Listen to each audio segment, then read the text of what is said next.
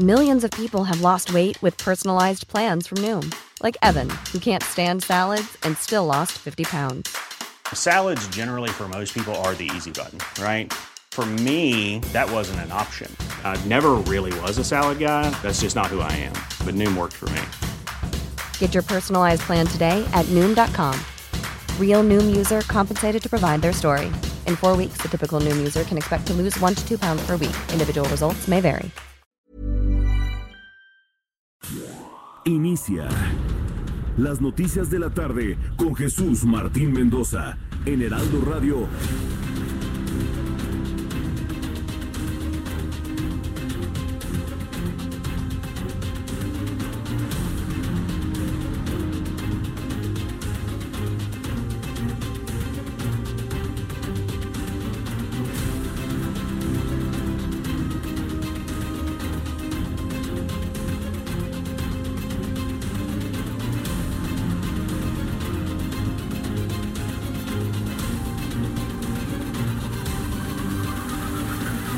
Seis de la tarde con un minuto, hora del centro de la República Mexicana. Inicia el Heraldo Radio a través del 98.5 de FM en todo el Valle de México, en el centro del país. Además, una gran cantidad de emisoras en el territorio nacional. Saludamos a Guadalajara, Jalisco, a través del 100.3 de FM. Tampico, Tamaulipas, a través del 98.5 de FM. Villahermosa, Tabasco, transmitimos a través del 106.3 de frecuencia modulada. Amigos de Acapulco, Guerrero. Un buen viernes, agradable viernes allá en Acapulco. Les saludo a través del 92.1 de frecuencia modulada en el bellísimo puerto de Acapulco. Así iniciamos nuestro programa de noticias. Súbale el volumen a su radio, le tengo lo más destacado hasta este momento. Les saluda Jesús Martín Mendoza y le informo que en estos momentos se realiza otra marcha feminista. Igual eh, en cuanto a intencionalidad y en cuanto a fuerza que el lunes pasado, sin embargo, hay menos participantes en la misma se lleva a cabo el Flash Mob, así le llaman, un violador en tu camino en el Zócalo de la Ciudad de México. Más adelante le contaré cuál es el llamado de las mujeres de que hay un violador en tu camino. Yo debo decirle que con base en la estadística, al menos en la Ciudad de México, el 90% de las mujeres violadas conocen a su violador y se trata normalmente de personas muy cercanas a ella. No creo que de repente así como que, ay, ya llegó un violador. Sí los hay los casos, pero en el 90% de los casos la mujer conoce a su agresor. Entonces, así como que está en su camino, pues a lo mejor en el camino de la vida. Y es de lo que se trata esta manifestación del día de hoy. Al ratito le tendré todos los detalles aquí en el Heraldo Radio. Ulises Lara, vocero de la Procuraduría General de Justicia de la Ciudad de México, informó que el ex esposo de Abril López, perdón, Abril Pérez, ¿eh? se llama Abril Pérez. La mujer asesinada el lunes pasado será citado a llamar al ser llamado a una audiencia. Hay que recordar que mientras fue, desde que fue liberado, acudió de manera religiosa todos los lunes a firmar, pero ahora se le notificará que se le investiga por eh, la posible comisión del delito de homicidio culposo. Vamos a escucharlo y los, los, que estamos en antecedentes tendrán que presentarse próximamente a una audiencia y estarán ahí los casos para resolver sobre el particular del que hemos hecho referencia, es decir, la agresión que sufrió la víctima en enero del presente año. Bien, le informaré que esta tarde el presidente de la República, Andrés Manuel López Obrador, supervisó el avance en el traslado de la fábrica de armas de la Secretaría de la Defensa Nacional de la Ciudad de México al municipio de Oriental en el estado de Puebla. La fábrica de armas se encontraba en el campo militar 1F en Avenida de los Constituyentes. Este terreno, y voy a decirlo así, este jugoso terreno, este apetitoso terreno, que se lo han querido llevar a la bolsa priistas, hoy morenistas. Bueno, pues en este jugoso y apetitoso terrenazo del campo militar 1F ya no hay más fábrica de armas ha sido llevado a una nueva ubicación en el estado de Puebla. Le voy a tener todos los detalles más adelante aquí en el Heraldo Radio.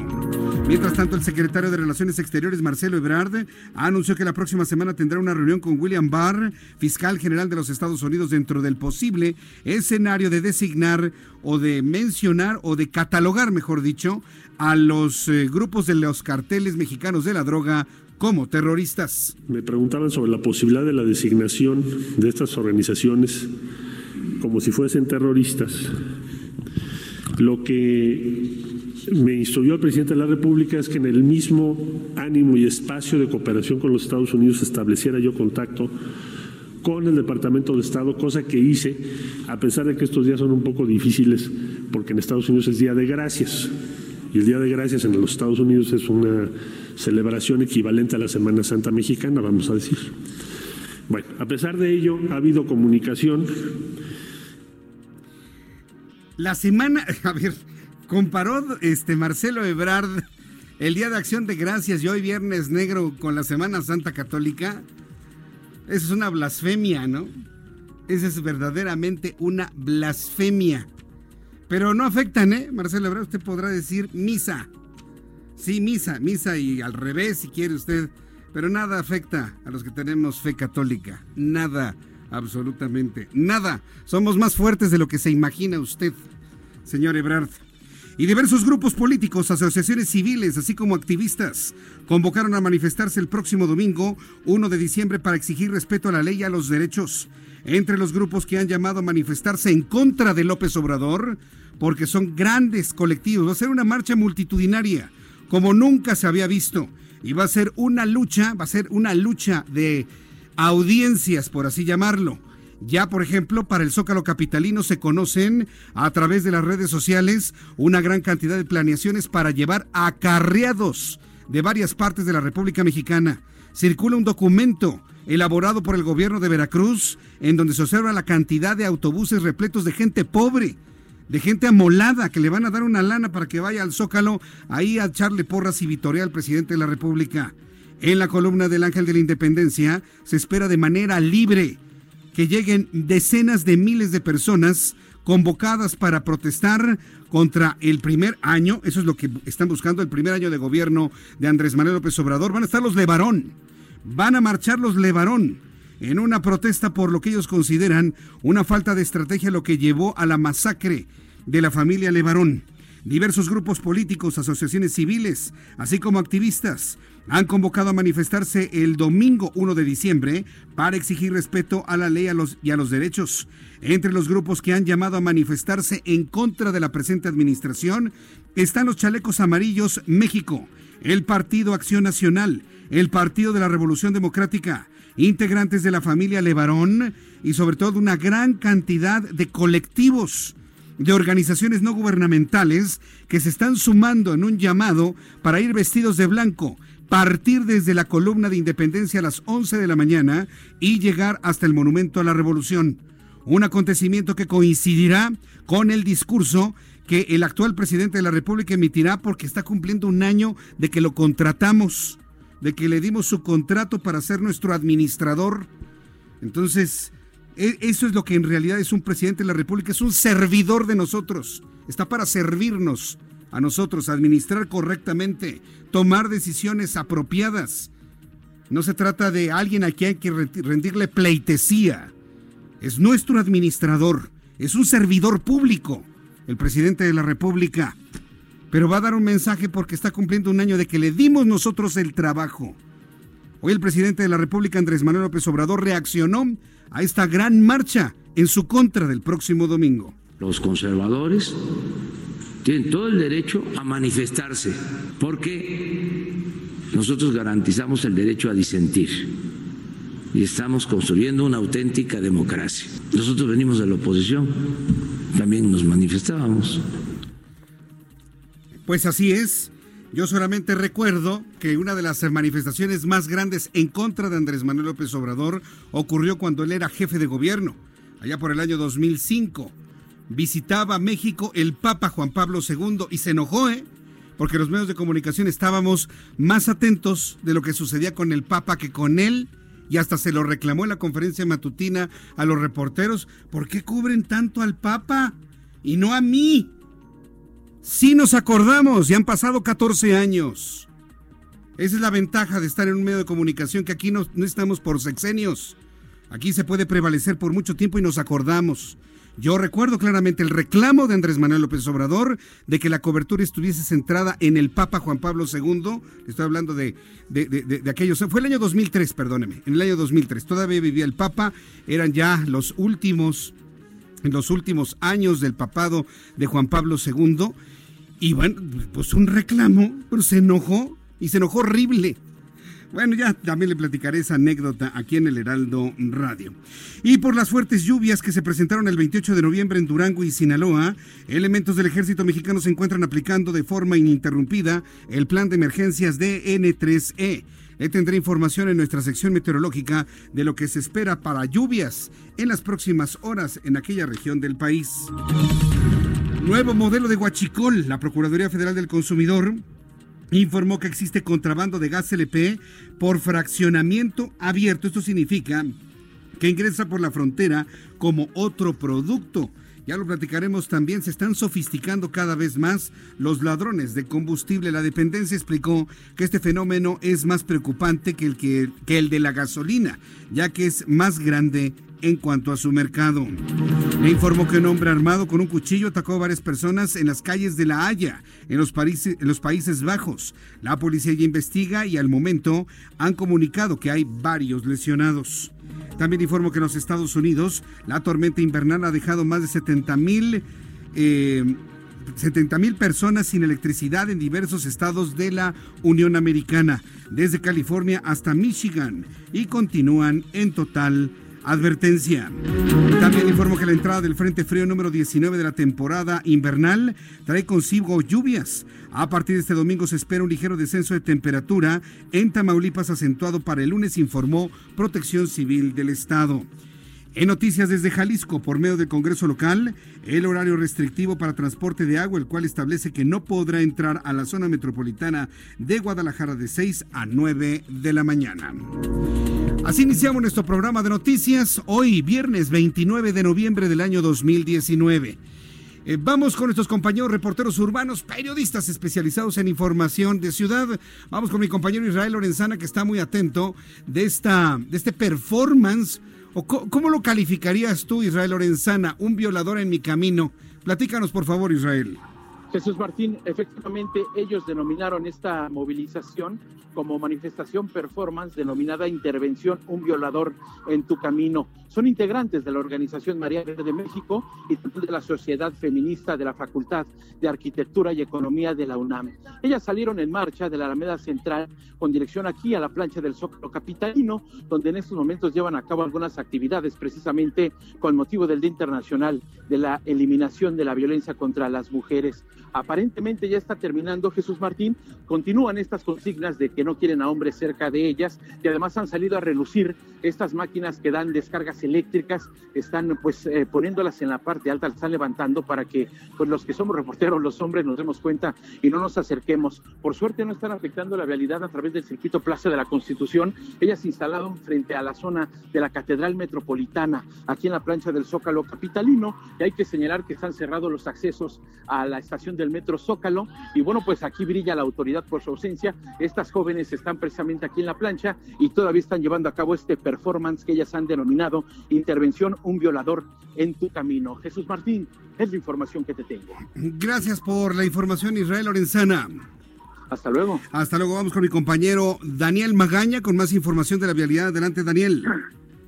Gracias, Jesús Martín. Muy buenas noches. Bueno, pues ya se acerca pues, la época de sembrina y con esto aumenta actividad vehicular, sobre todo en zonas comerciales, para quien utiliza el eje 1 poniente la avenida Cuauhtémoc, pues bastante carga vehicular, sobre todo al llegar hacia la zona del centro médico, un poco antes también subir una plaza comercial y después del viaducto, esto pues genera rezagos viales en esta zona, así que hay que tomarlo en cuenta. Las personas que a utilizan el eje 1 poniente, la avenida Cuauhtémoc, para desplazarse hacia la columna del Valle o bien para incorporarse al eje 4 sur en el eh, tramo de la avenida Shola. El eh, reporte Jesús Martín. Muy buenas tardes. Gracias, muy buenas tardes a nuestro compañero Daniel Magaña. Son las 6 de la tarde con 16 minutos hora del centro de la República Mexicana. Después de escuchar las efemérides vamos a abordar todo lo que está ocurriendo en la Procuraduría General de Justicia de la Ciudad de México y esta investigación que ahora están llevando a cabo para poder dar con el paradero del presunto asesino de una mujer de nombre Abril Pérez. Y bueno, pues le invito para que se quede con nosotros y conozca lo último que se sabe sobre este asunto. Pero antes, ¿qué ha sucedido un día como hoy, 29 de noviembre, en México? Abraham Arreola. Excelente viernes, ya estamos de vuelta. Esto es un día como hoy, en México. 1810. Hidalgo decreta en Guadalajara la abolición de la esclavitud, del pago de tributos y alcabalas, del uso del papel sellado y suprime el estanco del tabaco y de la pólvora. 1883 nace Francisco Romano Guillemín. Él fue un artista considerado como pionero en el impresionismo en México. Quedé impresionado. Qué datote. 1894 fallece Juan Nepomuceno Méndez. Fue presidente de México. Pero pues fue un poquillo de adorno porque estuvo después de Porfirio Díaz y antes de Porfirio Díaz. Pero dejando eso de lado, hizo muchísimas cosas en su poca administración. ¿Cuánto crees que duró? ¿Seis años? ¿Cinco? No. En tan solo un año de gobierno como presidente, don Nepomuceno reorganizó el Ejército Nacional y la Guardia Nacional, abolió la leva, que es el reclutamiento de delincuentes, eliminó la pena de muerte civil y los castigos corporales, además otorgó una efectiva libertad de culto e incluso hizo obligatoria la educación primaria. Nada mal para un año. Esperemos que los políticos actuales aprendan de Don Nepomuceno. 1904. Nace Carlos Torre Repeto, un ajedrecista de nivel mundial, sí, mexicano. Este señor recibió de la Federación Internacional de Ajedrez el título de Gran Maestro Internacional. ¿Cómo la ven? 1990. Nace Diego Boneta, actor y cantante. Sí, el que le hizo de Luis Miguel. Ese mero, ese es, ese es Diego Boneta. Esto es un día como hoy en México. Un día como hoy en México, muchas gracias a Abraham Arreola por las efemérides del día de hoy, un día como hoy, 29 de noviembre, no que no había, bastante nutrido el día de hoy. Quiero invitarle, antes de, otra cosa, quiero invitarle a que pase a nuestras formas de consulta, concretamente a través de mi cuenta de Twitter, arroba Jesús arroba Jesús MX, porque le estoy presentando, le estoy proponiendo participar en el siguiente ejercicio. El próximo domingo, Andrés Manuel López Obrador, servidor público, y yo creo que me voy a referir a él así de ahora en adelante para que le quede claro. El servidor público Andrés Manuel López Obrador, presidente de México, le ponemos ese apellido. ¿Qué le parece? Sí, se lo voy a estar recordando de manera regular, y no es una fe, a menos de que se sienta ofendido de que le diga que es un servidor público. Porque como en este país los mexicanos no les gusta servirle a nadie, sino que nos sirvan, porque nos sentimos como jeques árabes, una cosa así. Bueno. Entonces, eh, a propósito de que nuestro servidor público, Andrés Manuel López Obrador, presidente de México, cumple su primer año de administrador de este país el próximo domingo. Le estoy proponiendo a través de Twitter que participe en esta consulta que a, a continuación le voy a comentar. Luego del primer año de gobierno de López Obrador, y lo arrobo a López Obrador, mi situación económica, profesional y familiar, o sea, cuando digo mi, es usted, por supuesto, luego del primer año de gobierno de López Obrador, mi situación económica, profesional y familiar está igual que antes, mejor que antes, peor que antes, va en orden alfabético de la primera letra, ¿eh? igual que antes, mejor que antes, peor que antes. O cuarta opción, no me interesa el tema. Hasta este momento, de las personas que han participado en este sondeo, el 69% de las personas que han respondido a este sondeo me dicen que están peor que antes, en este primer año de López Obrador. En el ámbito económico, profesional y familiar, el 22% están igual que antes. Y solamente el 6% de las personas consultadas se dicen estar mejor que antes. Si usted suma el 69% más el 22%, imagínese, estamos hablando de un 91% de personas que no ven cambio alguno con lo que ellos llaman cuarta transformación. Yo no tengo manera de influir en las opiniones, en las miles de personas que ya han participado en este sondeo. Yo no tengo manera de hacerlo. ¿eh? Para que se abstenga alguien que diga, ay, que estás modificando la, encuesta. No es cierto, yo no puedo hacerlo. Quien me diga eso y quien publique eso, lo único que demuestra es una ignorancia supina de cómo se maneja los sondeos y cómo se maneja la red social de Twitter. Yo no puedo intervenir de ninguna manera. De ninguna manera, yo en lo personal. Pueden intervenir organizaciones contratando una serie de bots y órale, Jesús Martín está haciendo una encuesta, tenemos que ganar en el que estamos mejor que antes. Y por eso, en este momento, cuando el reloj marca las 6.21 en este viernes, la encuesta va a estar abierta hasta el próximo lunes a las 6 de la tarde. Le puedo asegurar que al ratito, ya para el mañana, yo creo, mañana, sábado y el domingo, me la van a voltear. Va a ganar el mejor que antes. Estoy casi seguro. Y si no, bueno, pues ya quedará establecido lo que para usted y para mí es completamente evidente, que muchos estamos exactamente igual que en tiempos de Peña Nieto, en este primer año. Y muchas otras personas dicen que están peor que antes, o porque perdieron el trabajo, o porque no les llegó lo que esperaban, porque han subido los precios, por miles, o porque han sido víctimas de un crimen que va en crecimiento. Entonces yo le invito para que entre a mi cuenta de Twitter, arroba Jesús Martín arroba Jesús Martín MX, le estoy preguntando, luego del primer año de gobierno de López Obrador, mi situación económica, profesional y familiar está igual que antes, mejor que antes, peor que antes, no me interesa el tema. Le invito para que participe, arroba Jesús Martín MX. Vamos a revisar las condiciones meteorológicas para las próximas horas. Ahí está el sonido de la lluvia que nos estará envolviendo durante las próximas horas, sobre todo en el norte de la República Mexicana. El Servicio Meteorológico Nacional, que depende de la Comisión Nacional del Agua, informa sobre la presencia del Frente Frío número 19 de la temporada invernal. Sin embargo, son sistemas que están coexistiendo con los sistemas todavía tropicales propios del verano.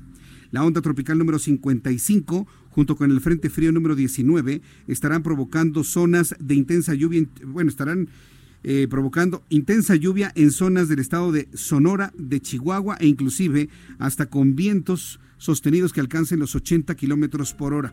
En la imagen satelital observamos esta enorme masa nubosa de aire gélido que viene acompañado con el frente, perdón, con la tormenta invernal número 2, la segunda tormenta invernal de esta temporada, alcanzando ya el centro del país.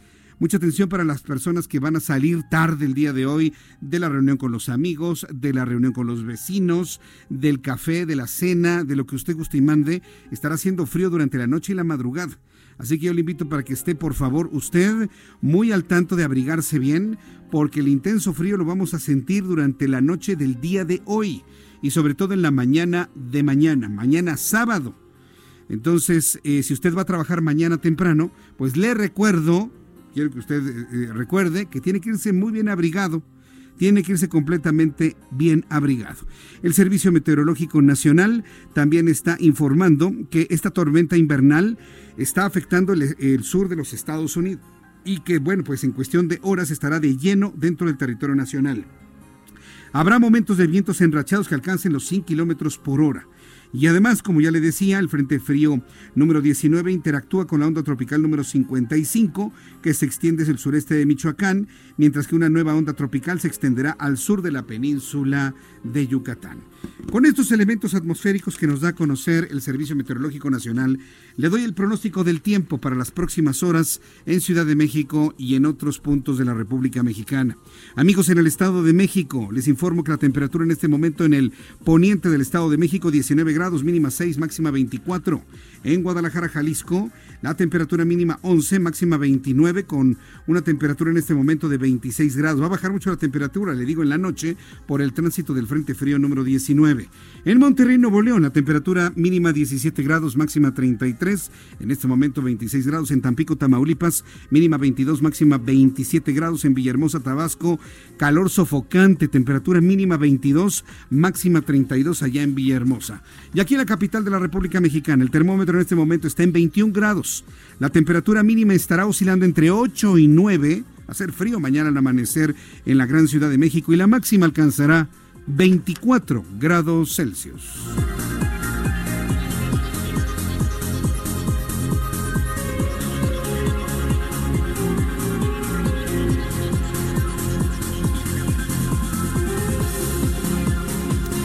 Las 6 de la tarde con 26 minutos, las 6 de la tarde con 26 minutos. Escuche usted el Heraldo Radio a través del 98.5 de FM en el Valle de México.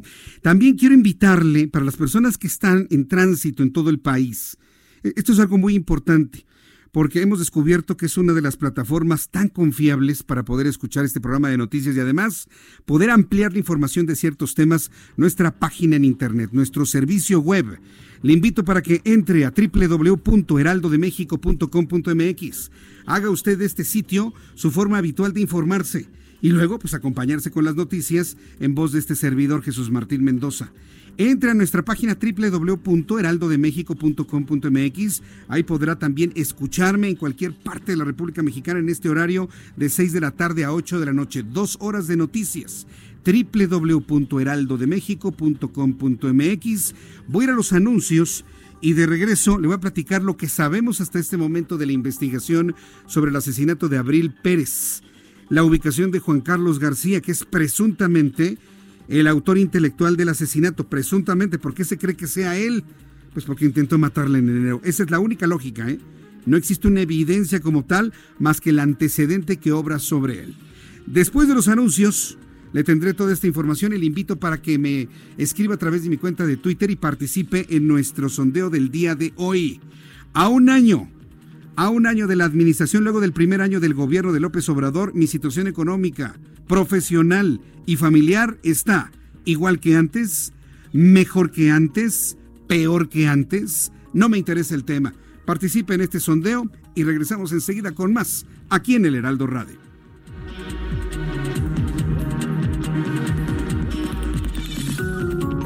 Escuchas a Jesús Martín Mendoza con las noticias de la tarde por Heraldo Radio, una estación de Heraldo Media Group. Escucha la H, Heraldo Radio.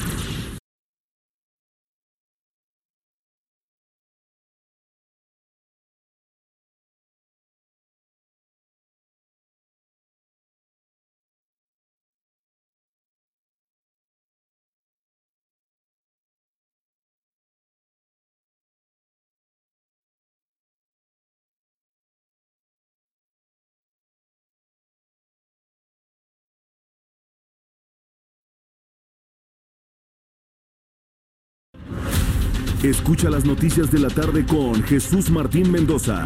Regresamos. Son las 6 de la tarde con 33 minutos hora del centro de la República Mexicana. Gracias por sus opiniones y comentarios. Vaya que se ha causado polémica lo que estamos preguntando el día de hoy, porque evidentemente, digo, yo debo reconocer que hay muchas personas que todavía consideran que lo que nos pasa en este último año ha sido lo mejor en toda la vida de México y pues yo sinceramente, pues yo no lo creo, no lo percibo, no lo veo, sinceramente. Sobre todo en temas de seguridad, la cantidad de muertos, la parálisis económica que vivimos, la gente que se ha quedado sin chamba y ahí sí que nadie me diga que no es cierto. ¿Sabe cuántos burócratas, es decir, trabajadores del gobierno se han quedado sin trabajo? Gente buena, gente honesta, gente chambeadora. ¿Sabe cuánta? Pero ahora parece que es, pecado ser experto en lo que se hace. Ahora se necesita no saber ni la O por lo redondo. Vaya mensaje, vaya adoctrinamiento. Yo sigo insistiendo en que no lo crea, por favor. Hasta este momento, las personas que han eh, pasado nuestras formas de consulta me dicen que eh, la situación económica, profesional y familiar para estas personas 70% peor que antes, 22% igual que antes, 6% mejor que antes, 2% no me interesa. Arroba Jesús Martín MX, ahí en esta cuenta de Twitter puede usted participar en nuestro sondeo. Arroba Jesús Martín MX. Hoy viernes, Ulises Lara, quien es el eh, vocero de la Procuraduría General de Justicia de la Ciudad de México, informó que el ex esposo de Abril Pérez, la mujer asesinada el lunes pasado, será citado para una audiencia al ser el principal sospechoso del asesinato independientemente de que ya a través de las redes sociales lo han condenado como el muy probable responsable de este asesinato, bueno, para la, para la Procuraduría es apenas un sospechoso. La Procuraduría General de Justicia buscará que el delito por el que se le acusa sea tentativa de feminicidio y no violencia intrafamiliar, como se había manejado en enero de este año, y el funcionario aseguró que el caso de feminicidio doloso continúa en investigación para dar con los responsables de la muerte de la señora Abril. Vamos a escuchar a Ulises Lara, el vocero de la Procuraduría, con estos comentarios. Y los, lo que estamos en antecedentes, tendrán que presentarse próximamente a una audiencia y estarán ahí los casos para resolver sobre el particular del que hemos hecho es decir, la agresión que sufrió la víctima en enero del presente año. La revisión que se recupera en los términos que lo hemos señalado de tentativa, feminicidio en grado de tentativa. Eso es lo que estamos solicitando y lo que estamos pidiendo que se revise, porque se tipificó como si fuera violencia familiar. Así que eso significará que eventualmente se tendrá que revisar, si se acepta, tendrá que pasar a tener, como lo hemos solicitado, también prisión oficiosa y posteriormente una sentencia respecto a este asunto que hemos pues es lo que comentó el propio vocero de la Procuraduría. Verdaderamente el caso es dramático, es triste, es preocupante que este tipo de cosas estén ocurriendo. Pero ¿sabe qué me parece más dramático? La falta de impacto de este tema en la opinión pública. Y yo lo veo. Lo veo inclusive en los niveles de audiencia que estoy observando. Empezamos a hablar del caso de la señora Abril, de lo que ocurrió con este señor Juan Carlos, de lo que ha tuiteado Juan Carlos García, y la audiencia empieza a bajar, a bajar, a bajar. A la gente no le está importando el caso, ¿eh? Y eso es verdaderamente dramático. Ya ni siquiera por el morbo ni por el chisme. Simple y sencillamente nos estamos volviendo una sociedad totalmente deshumanizada. Completamente deshumanizada, donde este tipo de casos salen completamente del interés de un gran, de un importante sector de la población. Eso es lo grave. Hoy Claudia Sheinbaum, jefa de gobierno de la Ciudad de México, aseguró estar a favor de la suspensión de los jueces involucrados en el caso de Abril Pérez. Ah, porque este, este hombre, Juan Carlos García, después de intentar asesinar a su esposa en enero, fue detenido y fue encerrado, acusado de homicidio en modalidad de tentativa. Pues resulta que los jueces, vaya usted a saber con, con qué convencimiento, pues sí, este, ya vio mis dedos así, en forma de caracol al revés así como, enseñando un fajo. Ah, Pues es lo único que puede uno pensar. De la noche a la mañana dice, no, no, no quiso matarla. No, no, no era su intención, nada más quería golpearla. Esa fue la lógica del juez Moscos, Moscos, Mosco, perdón. Esa fue su lógica. No, ¿cómo cree? No, pues no la quería matar. La agarró a batazos, pero no la quería matar. Por lo tanto, no es intento de homicidio. U homicidio en grado de tentativa. No, no, no, no. Es violencia intrafamiliar, hombre, se llevaban re mal. Y lo dejaron libre a principios del mes de noviembre. Y tres semanas después aparece muerta su exesposa. Claudia Sheinbaum, la jefa de gobierno, está totalmente de acuerdo en que se suspenda a los jueces involucrados en la liberación del exesposo de Abril Pérez. La suspensión de los jueces Federico Mosco González y Luis Alejandro Díaz Antonio estará vigente hasta que concluya la evaluación de todo este caso. Vaya, hasta el presidente de la República, Andrés Manuel López Obrador, opinó sobre este asunto en su conferencia matutina. Lamentó y reprobó la actuación del juez de control del Tribunal Superior de Justicia de la Ciudad de México, Federico Mosco, quien liberó a, a este ejecutivo que intentó asesinar a su esposa a principios de este año. López Obrador aseguró que está casi seguro que la Suprema Corte de Justicia de la Nación va a traer el caso y lo va a analizar. Esto fue lo que dijo el presidente esta mañana. Muy lamentable y desde luego reprobable que sucedan estas cosas, más cuando eh, interviene el Poder Judicial y hay antecedentes de que no se le eh, brindó protección, que no hubo apoyo, que al contrario eh, se dejó en libertad eh, al agresor. Esto lo tiene que ver la Suprema Corte de Justicia. Estoy seguro que el presidente de la Suprema Corte de Justicia va a atender este asunto. Quiero también aprovechar para decirles que se está llevando a cabo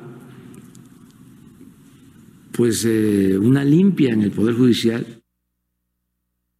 Una limpia en el Poder Judicial, pero a ver si de veras funciona, presidente.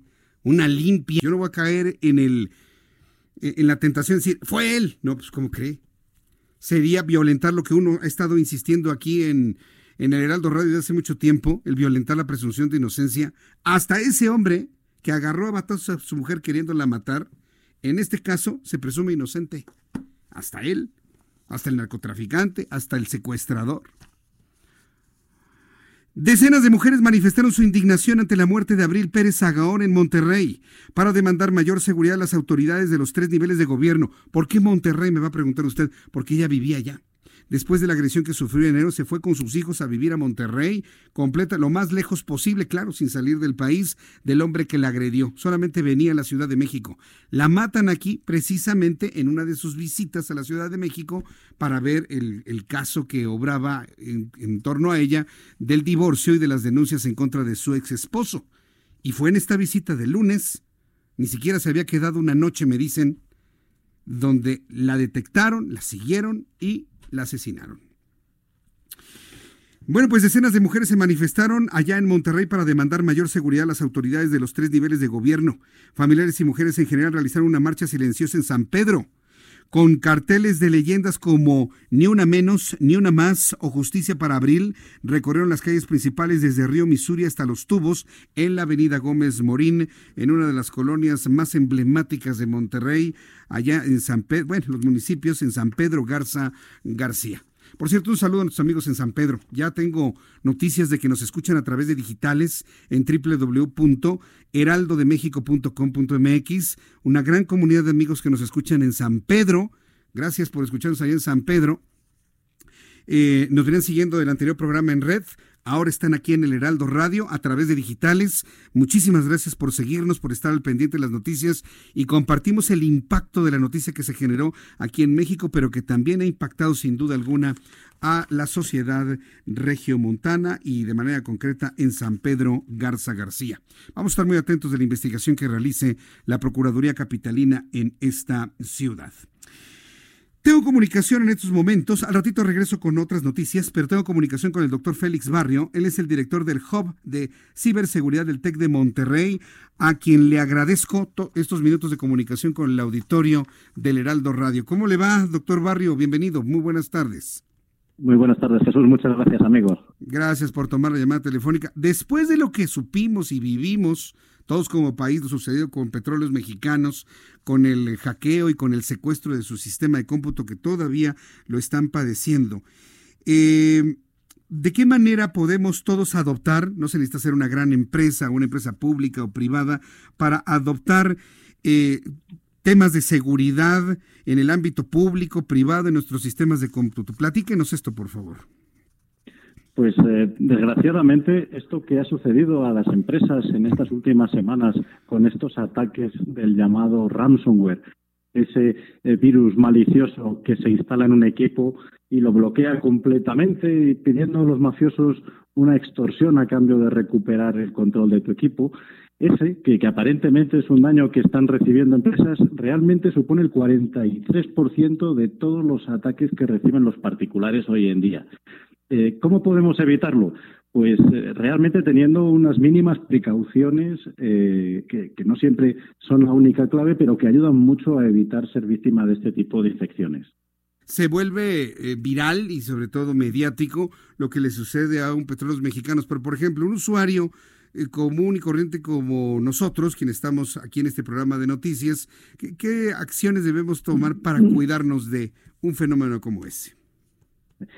Pues eh, realmente la mayoría de las veces nos descargamos nosotros mismos este tipo de virus cuando pinchamos dentro de esas ofertas que nos llegan por correo electrónico o en esos anuncios que de repente cuando estamos navegando aparecen al lado de la pantalla intentando captar nuestra atención también con alguna oferta económica en estas fechas que se acercan pues todas las promociones. Hemos pasado el fin ahora estamos con el Black Friday los gastos navideños. A veces eh, pues tenemos la poca precaución de no fijarnos y al darle a esos enlaces que vienen en el correo electrónico, al dar en esos anuncios, nos estamos descargando ese malware que los atacantes saben que en muchos casos, pues como vamos con, con prisa, no somos capaces a frenarnos y a comprobar dónde estamos tocando. Ahora, eh, todo lo que es eh, la, cibernética en los ámbitos públicos y privados, ¿cómo debemos eh, asumirlo? Prácticamente ya todo está en Internet, todo es digital, prácticamente toda nuestra vida está en los dispositivos móviles, en una PC, en una iPad. ¿Realmente estamos en el camino correcto de algo así en el mundo? Sin duda, sin duda. Eh, Internet tiene muchas ventajas, los dispositivos electrónicos, sin duda. Pero lamentablemente, con esta mayor presencia en nuestra vida real y en nuestra vida económica, los ciberdelincuentes vienen detrás de nosotros. Pensemos que el año que viene, en 2020, prácticamente toda la facturación que se está generando en torno a Internet, las transacciones electrónicas van a superar el comercio físico real en términos monetarios. ¿Qué significa eso?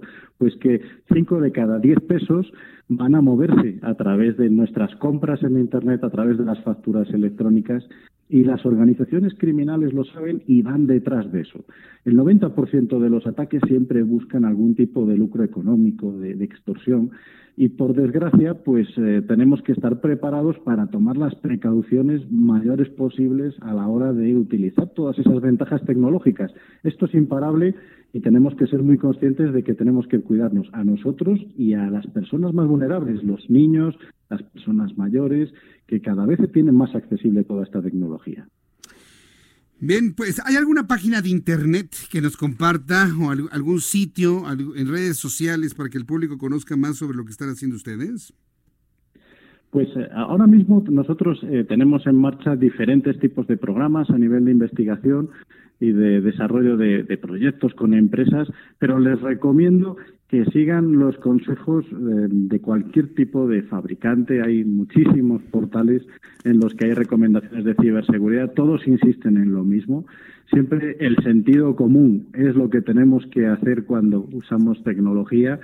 Procurar no fiarnos de lo que parece fácil, de lo que parece muy sencillo es muy importante que utilicemos portales seguros, que compremos siempre a través de pasarelas fiables, pues pasarelas como son Amazon, PayPal, eh, evitar eh, tener mucho cuidado cuando subimos nuestros datos de nuestras tarjetas bancarias. Al final, lo más importante, más que eh, seguir determinadas recomendaciones de un portal, es que actuemos con ese sentido común, que es muy importante. Bien, pues muchas gracias por este tiempo para el auditorio. Eh, muchas gracias al doctor Félix Barrio. Le agradezco su tiempo, su disposición para conversar sobre este tema a propósito de que mañana es el Día Mundial de la Ciberseguridad. Muchas gracias por este tiempo. Gracias a vosotros. Que le vaya muy bien. Hasta luego. Que le vaya muy bien. Pues sí, mañana es el Día Mundial de la Ciberseguridad, mañana viernes 30 de noviembre es un día que se celebra a nivel internacional y ha sido convocado por la Association for Computing mm, mm, Machinery con el objetivo de crear conciencia sobre la importancia de la seguridad, de la informática, de los sistemas que operan en torno a ello. Día Mundial de la, de la Ciberseguridad. ¿Sabe que tiene usted que instalar todos los sistemas de seguridad necesarios en su computadora, inclusive en su teléfono celular? Como que no está todavía muy claro si usted necesita un sistema para evitar eh, gusanos, virus y todo tipo de infecciones en su teléfono celular. Sí lo necesita, ¿eh? para que usted lo vaya revisando. Mañana entonces 30 de noviembre se celebra, este Día Internacional de Ciberseguridad con el objetivo de crear este tipo de conciencia. En el marco del día de mañana se van a recordar que en 2018 ha sido un año de ciberataques, al igual que en el año 2019, y una de las razones para que este tipo de ataques afectan a empresas y usuarios está relacionado con que cada, cada vez la dependencia en la tecnología es mayor. Por eso le preguntaba al doctor Barrio, ¿estamos en el camino correcto? Él dice que sí. Yo tengo mis dudas que tengamos todos los huevos en la misma canasta, como dice el dicho popular. Se va a Internet y adiós, ¿eh? Digo, ahí van a estar las cosas en la nube. ¿Y si se disuelve la nube? Digo, la, la nube es tan etérea como el tiempo. Yo nada más le digo, quiere tener todo en una nube y a ver, dígame dónde está la nube. ¿Dónde está la nube? En, en algún... No, y, y, eso, eso en algún servidor. Pero cuando está en el tránsito de servidor a servidor, eso es la nube. Ahí, bueno, pues yo no tendría todas mis cosas en, la nube. ¿eh? Yo creo que vale la pena pues, gastar una hojita de papel para tener algunas cosas importantes impresas ahí, ¿no? De vez en cuando. Bueno, son las 6 de la tarde con 50 minutos hora del centro de la República Mexicana. Momento de escuchar información deportiva con Fernando Galván. Expo Antaria Alimentaria México 2020. Consolida alianzas y negocios el 31 de marzo, 1 y 2 de abril. Presenta. La mejor forma de consolidar alianzas y negocios se dará en Expo Antad y Alimentaria México 2020, en donde el sector comercial y alimentario se reúne con expositores y compradores de más de 30 países. Participa 31 de marzo, 1 y 2 de abril. La cita es en Guadalajara. Infórmate en el 5555 809900 y en expoantad.com.mx. Y vamos con Fernando Galván, que nos tiene toda la información deportiva. Bienvenido, Fernando. Mm, Jesús, ¿cómo estás? Un saludo para ti, para todos los radioescuchas del Heraldo de México en las diferentes plazas. Vaya, vaya, vaya, vaya, por Dios, lo que pasó ayer en el Estadio Azteca, que alguien nos explique por qué. Ya nada escuchaba los gritos ayer. Sí, hombre, no, no, no, no, no. Mal, mal, mal, mal lo que pasó con el arbitraje otra vez, otra vez. Cada que relacionamos arbitraje y América, algo turbio tiene que pasar.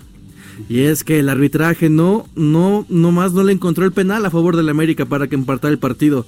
El tercero de ellos, Dios santo, es una verdadera tristeza. Pero bueno, Tigres jugó, eh, ¿cómo decirlo? Jugó de manera táctica. Le planteó partido al América, le gana 2 por 1 en el Estadio Azteca. Gignac pues fue provocado un poco por Guillermo Ochoa y al final de cuentas el francés se llevó la razón, anotó el gol de penal, 2 por 1, situación complicada para el América, pero bueno, pues habrá que ver qué pasa en el partido de vuelta.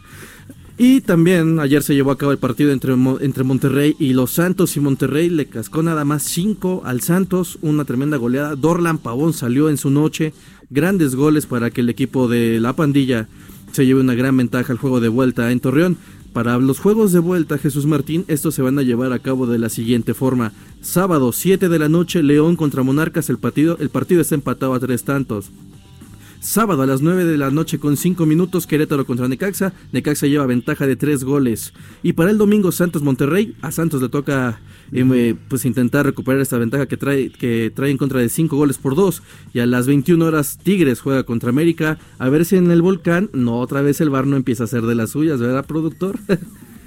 no, ya está diciendo que le robaron un penal. Le, le quitaron una jugada de gol a los Tigres para revisar un penal que después pues no nos sería marcado. Se confirmó la lesión de Ousmane Dembélé, quien estará fuera por lo menos 10 semanas como consecuencia del malestar en el bíceps femoral del muslo derecho. Y pues este es jugador del Barcelona, un partido que recomendamos para este fin de semana es Barcelona contra el Atlético de Madrid. Es un muy buen duelo que la gente podrá ver en los sistemas de televisión restringidos. Domingo, última fecha, último sede de la Fórmula 1, Gran Premio de Abu Dhabi. Eh, pues fue una gran temporada de Fórmula 1. A pesar de que todo se ha definido, pues podamos, igual, ojalá podamos ver una gran carrera. Pero este año fue muy bueno de competencias. Bahrein fue una gran carrera. Austria, Gran Bretaña y quizás la mejor en los últimos, pero en los últimos años la de Alemania. Y finalmente, semana 13 de la NFL. Cuervos de Baltimore contra los 49 de San Francisco es un muy buen duelo. También se van a enfrentar los aceleros de Pittsburgh contra los cafés de, de Cleveland. Kansas City contra Raiders. Tejanos contra Patriotas de Nueva Inglaterra en el domingo por la noche. Jesús Martín, estos son los partidos más destacados en el deporte de las tacleadas. Y pues, esta es la información deportiva hasta el momento. Muchas gracias por la información, Fernando. Muy buenas noches. Hasta luego, buenas noches. Va a ser un fin de semana muy interesante para el deporte. Hasta aquí, Fernando Galván y los deportes. Continuamos. Expo Antadia Alimentaria México 2020. Consolida alianzas y negocios el 31 de marzo, 1 y 2 de abril. Presentó.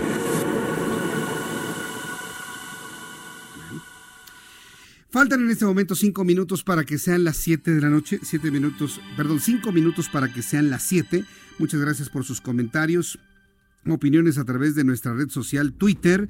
Eh, ha causado, como le digo, una gran expectativa polémica, comentarios, insultos de quienes pues, no pueden encontrar una forma de defender las cosas, ¿no? Yo creo que la evidencia es clara. Yo creo que una persona sin trabajo en este sexenio que votó por Andrés Manuel López Obrador es una evidencia innegable de que algo no les funcionó bien o de un grupo de personas que ya se sienten con un nivel de decepción. Yo se lo dije hace, más de un año, año y medio. Eh, tendría que apurarse en cumplir muchas de las cosas porque si no la decepción la va a cobrar muy cara, ¿no? el término de la famosa luna de miel. Hasta este momento las personas que han votado en nuestro sondeo del, del día de hoy le estoy preguntando, luego del primer año de gobierno de López Obrador, mi situación económica profesional y familiar están. El 70% me dice peor que antes, el 21% igual que antes, 6% mejor que antes y al 2% no le interesa el tema. Le invito para que entre a mi cuenta de Twitter, arroba Jesús Martín MX, arroba Jesús Martín MX, para que participe en este sondeo. Y le invito para que me siga escuchando a través de www.heraldodemexico.com.mx, www.heraldodemexico.com.mx, porque las noticias continúan hasta las 8 de la noche aquí en el centro del país, 98.5 de FM. Súbale el volumen a su radio y continuamos.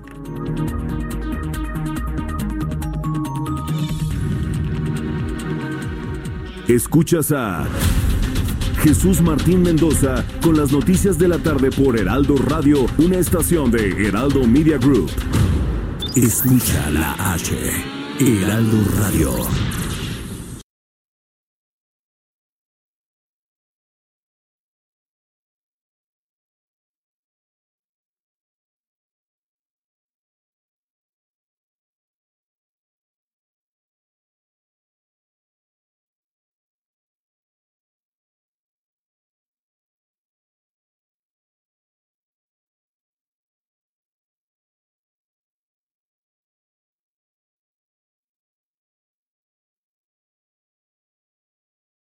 Heraldo Radio.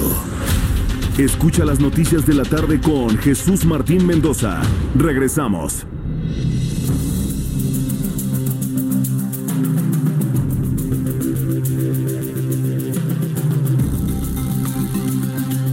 Cuando son las 7 en punto, tiempo del centro de México, este es un resumen con las noticias más importantes. Con seis votos a favor, cuatro en contra y una abstención, la Comisión de Gobernación del Senado de la República aprobó modificar la denominación actual del Instituto de Administración de Bienes y Activos por la del Instituto para devolver al pueblo lo robado. Vaya nombre pueril. El dictamen establece como el nombre que el nombre contribuye a la nueva política que se promueve dentro del organismo, principalmente en la erradicación de las malas prácticas. El presidente de la Junta de Coordinación Política de la Cámara de Diputados, Mario Delgado, señaló que va a buscar resarcir la reducción salarial de los senadores en el presupuesto de egresos 2020. Eh, Mario Delgado asegura que no se les consultó por atención la homologación de los salarios. De acuerdo con el documento, a partir del 1 de enero ganarán 74.548 pesos contra los 105 mil pesos que ganan todavía el día de hoy. Le informó que el gobierno transitorio de Bolivia es un gobierno legítimo por sucesión. Es un gobierno legítimo completamente. Presentará una demanda ante el Tribunal de la Haya contra el señor Evo Morales, quien se, se encuentra en refugio aquí en México. Eh, la demanda del gobierno de Bolivia en contra de Evo Morales es por crímenes de lesa humanidad cometidos durante la crisis política y social que sacudió Bolivia. La Corte Penal Internacional con sede en La Haya es un órgano judicial independiente con competencia para juzgar a individuos acusados de genocidio, crímenes de lesa humanidad y crímenes de guerra. Son las noticias en resumen. Le invito para que siga con nosotros. Yo soy Jesús Martín Mendoza.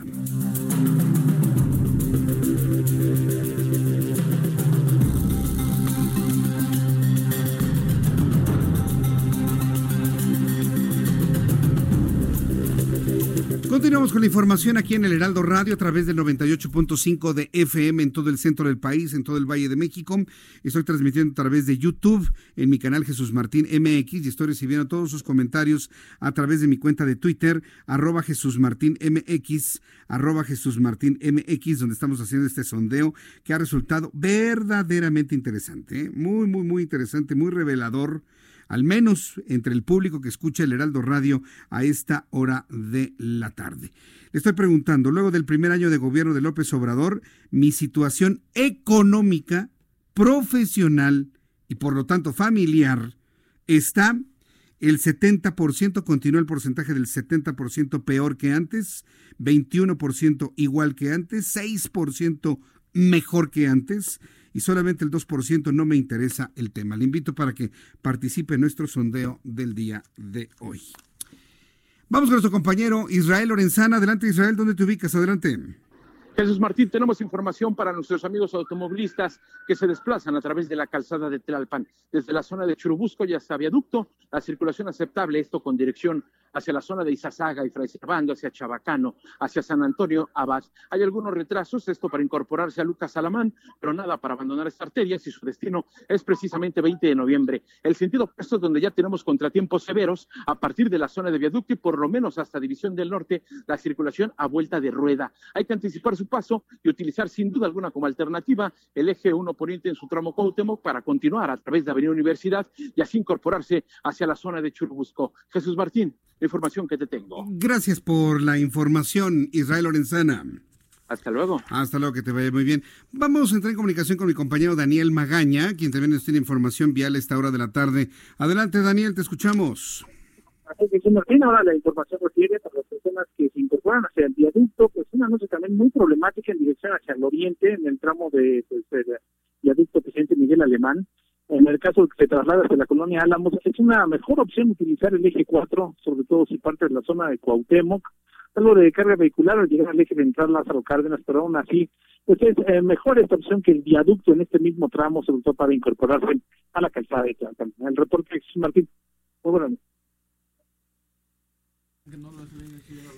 Gracias por la información, Daniel Magaña.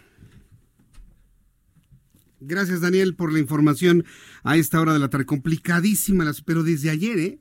Desde ayer tenemos una ciudad verdaderamente volteada con muchísimos problemas de tránsito. Es que mire, ya es el fin de año y en el fin de año no sé cómo, qué nos pasa a todos, que tomamos el automóvil todos, saturamos las calles todos en este momento.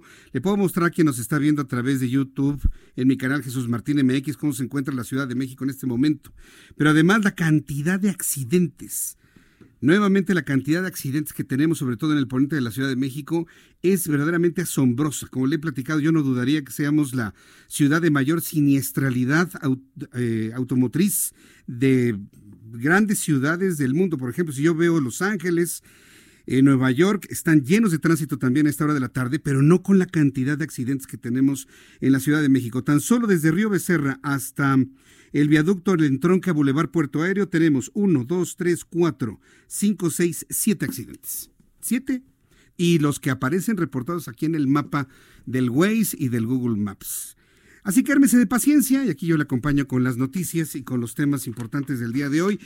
El domingo Andrés Manuel López Obrador cumple su primer año de gobierno eh, y bueno, pues hay una serie de festejos, conmemoraciones, Hace unos días el presidente de la República presentó su libro hacia una economía moral, pero hay quienes de alguna manera tienen una, una forma de pensar muy coincidente con el presidente de la República que también ha presentado libros. Está con nosotros hoy, lo esperábamos ayer por el tránsito. Sí, perdón, pero mira, la buena noticia es que como están en sus autos, nos escuchan más en la radio, ¿no? ¿Qué más van a hacer? Si no escuchar la radio, yo creo que nos ayuda para el público. Hay que subir el volumen a su radio, ¿no? Así es. Está aquí John Ackerman, doctor y director del Programa Universitario de Estudios sobre Democracia, Justicia y Sociedad de la UNAM, que está presentando su libro El cambio democrático en México. Me lo acaba de traer, por lo tanto no lo he leído todavía, porque acaba de llegar a mis manos. Pero rápido, además son 800 páginas. Es un este, documento muy... ¿en qué, momento lo escribió John? no, mire, es un libro compilado, no, no escribí todo ah, yo. Ah, es una compilación. Ah, así es, es una, una, reunión de unos 40 autores del mundo, de muchos lados del mundo, del país. El cambio democrático en México, retos y posibilidades de la cuarta transformación cuarta transformación no es una labor que tendrían que hacer los historiadores, el poder determinar qué es cuarta transformación. Pues aquí en este libro hay historiadores, hay politólogos, hay sociólogos, hay antropólogos, filósofos, este, el planteamiento de una cuarta transformación es algo muy profundo, Jesús. Este, antes nos querían vender el cuento de la transición democrática, ¿no? De la alternancia en el poder, de quítate tú, ponme yo. Pero ahora lo que se plantea es un cambio de fondo en el sistema, en la manera en que se gobierne, se relaciona entre gobierno y sociedad. Bueno, eh, eh, digo, esperando leer algunos de los historiadores que estén aquí, ¿no podría ser la cuarta transformación la de Vicente Fox? Fue el que sacó al PRI de los pinos, el que terminó la hegemonía priista, y a lo mejor esta sería la quinta transformación Porque la llegada de Fox da razón a la actual administración. Lo que pasa es que fracasó Fox, ¿no, Jesús? Bueno, la pero verdad es que pero abrió la puerta. Fracasó. No, no, no. Es que justamente es, esa es- cambio, esa es- la tesis es que no. Yo creo que todo esto de la, la supuesta transición fracasó. Fracasó. Eh, Esta gran IFE, partido, INE, ¿no? por ejemplo, de las instituciones democráticas nos iban a salvar del autoritarismo, pues terminaron siendo cómplices del fraude y estas cosas. Y este, los, los parti- el partido de la transición, el PAN, que supuestamente iba llevarnos a la modernidad y la libertad, este también fracasó, traicionó a su mandato popular de cambiar las cosas. Sí, quisimos democracia en 2000, votamos por Fox, los ciudadanos mexicanos a favor de Esperanza, pero muy rápidamente nos traicionaron. Entonces tuvimos que volver a hacer una, una revuelta ciudadana popular en las urnas el año pasado, en 2018, y ahora está construyendo. Tienes razón, no estamos seguros que vaya a terminar este, tal y como se plantea. Los historiadores del futuro nos tendrán que dar la sentencia final, pero algo histórico pasó el 1 de julio de 2018. Un, hubo un rompimiento de un pacto de impunidad, un sistema corrupto neoliberal. Algo está pasando. Entonces, por eso ofrecemos este libro. Todo el mundo está analizando. No, no estamos tirando línea, no dice qué es la cuarta transformación, sino es una pluralidad de voces de muchos lados del mundo, del país, de ideologías distintas para entender y, y- y tomar en serio pues el Ujú. concepto de cuarta transformación, que no es una marca de venta, nada así, es la cuarta transformación es un concepto político de fondo. A ver, Yo he visto a John Ackerman en sus eh, análisis en RT. Ajá, en, divers- claro. en diversos eh, debates, charlas, pláticas. ¿Y no has visto Canal 11 o TV UNAM? De, Sí, de los todo he visto. Sí, sí lo he visto. bien. Y he visto también los enfrentamientos durísimos. Claro. Yo siempre me he preguntado, ¿qué, qué tanto apasiona a John Ackerman lo que estamos Ah. viviendo ahora, a diferencia de lo de antes? Pues mucho. Di- Dices que ¿Por- lo de antes comparado con Fox. ¿no? Con Fox, con Felipe Calderón, vaya, hasta con Salinas. Porque hay quien compara al presidente, al presidente López Obrador con muchas de las actitudes que tenía Salinas de Gortari en cuanto a acumulación de poder. No, me puede negar mira. John Ackerman que no hay una acumulación Yo de sí lo poder. niego, lo sí lo niego. Yo creo que es un, un buen debate que hay que tener, porque este, justamente el libro es sobre el cambio democrático en México. Sí, correcto. Lo que está ocurriendo hoy es un proceso de democratización. Yo no veo a Andrés Manuel como alguien que esté este, centralizando de manera autoritaria el poder. El hecho, por ejemplo, que Morena tenga mayoría en la Cámara de Diputados, en el Congreso, no es este, un signo de autoritarismo, sino todo lo contrario. ¿Sabes lo que ocurrió con Lula cuando ganó? Pues, sí. Esa sería la comparación más similar al observador Lula. Cuando gana Lula su primera elección, no gana el Congreso, está en minoría en el Congreso y él está obligado a pactar con el viejo régimen, ¿no? Tiene que este, convencer a los equivalentes a los priistas, los panistas del viejo régimen a que se sumen con él, entonces eso le dificultaba el, tra- el trabajo de liberación y transformación democrática. Esta mayoría que tiene el observador en el Congreso, al contrario, le libera para que pueda tomar en serio la democratización y la liberación y la transformación del régimen. Yo no veo que él esté atacando la libertad de expresión. No sé qué opinas tú, pero en realidad antes lo que había era una línea directa de presidencia con los jefes de redacción, los dueños de los medios regañándolos todos los días. Hoy no existe esa presión. Este, con respecto a los organismos autónomos, independientes, Poder Judicial, el INE, pues sí hace un llamado a favor de la austeridad republicana, pero no está entrometiéndose en esas decisiones. Más bien ellos son los que están entrometiéndose en él, Bueno, bueno, buscando pero- pleitos ellos. Pero se enoja López Obrador cuando lo cuestionan. Ah, bueno, pero ¿se- se- el- la- del- la dignidad el- todos la tenemos, El, el ¿no? reportero de Reforma, cómo quedó todo regañado esa vez, que fue, Ah, bueno, fue, pero fue de lo Reforma- más fue de lo más viral. Reforma se ha tomado muy en serio su papel, lo, lo que él cree que, que es su papel de ser pues el partido de la oposición, ¿no? Ah. Lo que no debería ser un medio de comunicación, asumirse como, porque se dan cuenta que la oposición política está totalmente desmembrada, fragmentada, el PRD en vías de extinción, el PAN ya ha reducido su mínima expresión, el PRI pues también no pinta, entonces este como no hay un partido claro de oposición, pues los algunos medios lo han tomado como, como su papel. Veremos, por ejemplo, qué ocurre este domingo, eso va a ser un reto para la oposición, se moviliza en las calles, están exigiendo la renuncia de Andrés Manuel. Eh, este, mi peligro, mi, mi- mi preocupación, que es que el peligro es, pues esto, de lo que se llaman este, del, del- del golpismo, el golpe blando, estas fuerzas que quieren, pues, tumbar al observador, los que son inmaduros como opo- oposición. Eso es mi, eh, mi preocupación con respecto a los riesgos hoy. Yo, yo sinceramente lo veo como un extremo, pero sí, por ejemplo, hay quienes hemos insistido pues, que el presidente tiene que corregir algunas decisiones. O sea, es decir, Claro. no, no- no ha estado completamente en toda la razón en todo lo que ha decidido en este primer año. Y ha, ha, hecho virajes importantes, ¿eh? o sea, sí, sí ha tomado en cuenta las críticas. Eh, el tema de Guardia Nacional es un caso muy claro. Eh, inició con una redacción, luego se cambió, al final de cuentas las ONG, la sociedad participó y terminó aprobándose casi, casi por unanimidad la Guardia Nacional, justamente porque rectificaba el presidente en ese tema. me acuerdo el año pasado también había una preocupación con respecto al presupuesto para la UNAM, ¿no? La Secretaría de Hacienda había mandado una reducción de pues, no sé cuánto fue, mil millones de pesos, y este rectificó él mismo públicamente dijo, no, eso está mal, la UNAM tiene que mantenerse con el mismo presupuesto. Entonces, sí rectificas, por supuesto que no es perfecto, pero, pero yo creo que todos tenemos que reconocer que, que el país está cambiando. no, no, no, hay una garantía de que vayamos a ser como la revolución, la independencia o, o, este, la revolución liberal del siglo XIX, pero eh, este, por fin, por algo después de tantos años nos hacía falta. Imagínate, Jesús, si el año pasado, en 2018, eh, hubieran hecho fraude. Eh, hubieran este, comprado suficientemente votos, este, hecho, suficiente violencia como para espantar a la gente para que pudiera ser hoy presidente Meade o Anaya. ¿Podrías imaginar el nivel de, de protesta social, de inestabilidad? Estaríamos como Chile, como Ecuador, como Colombia, como Bolivia pero tenemos una enorme estabilidad, una unidad del país. Pero hay, hay sectores que están inquietos, hay sectores que, sienten que no, no, no hay movimiento. Por ejemplo, hay sectores como el inmobiliario que está completamente detenido. El, sector eh, de, manufacturas también, vaya, el, automotriz. Y sobre todo por la decisión de postergar decisiones de compras importantes como un auto, como una casa para, para el futuro. Porque hay la percepción, John Ackerman, de que un gobierno que cancela un aeropuerto como el de Texcoco pues, es capaz de cancelar cualquier cosa.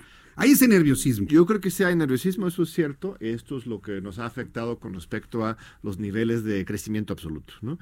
Eh, este, que los empresarios están esperando para ver si, si, si, si vaya a, a, ser muy radical en sus políticas económicas. Pero yo creo que todos estamos viendo que, que no es el caso, ¿eh?